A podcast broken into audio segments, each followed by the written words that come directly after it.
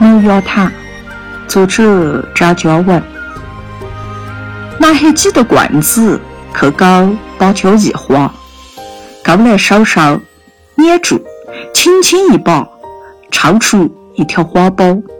那杆地上撒得一小点水珠，快要坠。男孩赶紧趁舌头去接，天哪！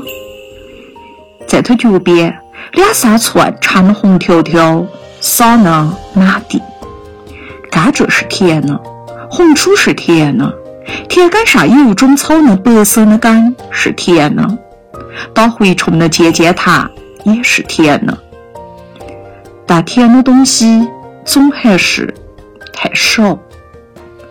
中午，家少要做麦芽糖了。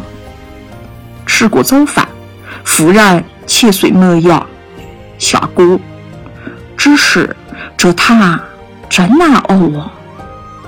下午，男孩放猪回来，麦芽仍在锅上咕嘟咕嘟的响。吃过晚饭，妇人捞出麦芽，上一锅黑汪汪的水，继续咕嘟咕嘟的响。月亮升起老高，男孩等妈妈回来。只见那黑汪汪的水折了一角，好久不做，没得多大土气。妇人说的，那瓢有了一点，吹了吹，自己尝尝。见男孩眼巴巴望的，就又挨瓢递给儿子。嗯，有甜味了，不过最浓艳的还是鲜麦芽的味道。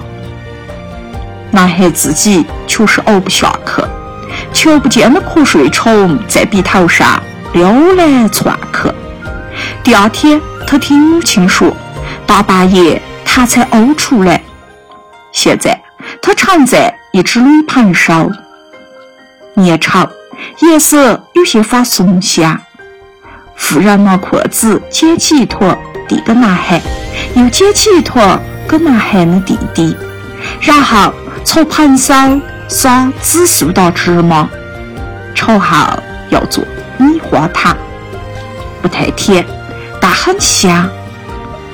太费柴了，妇人说。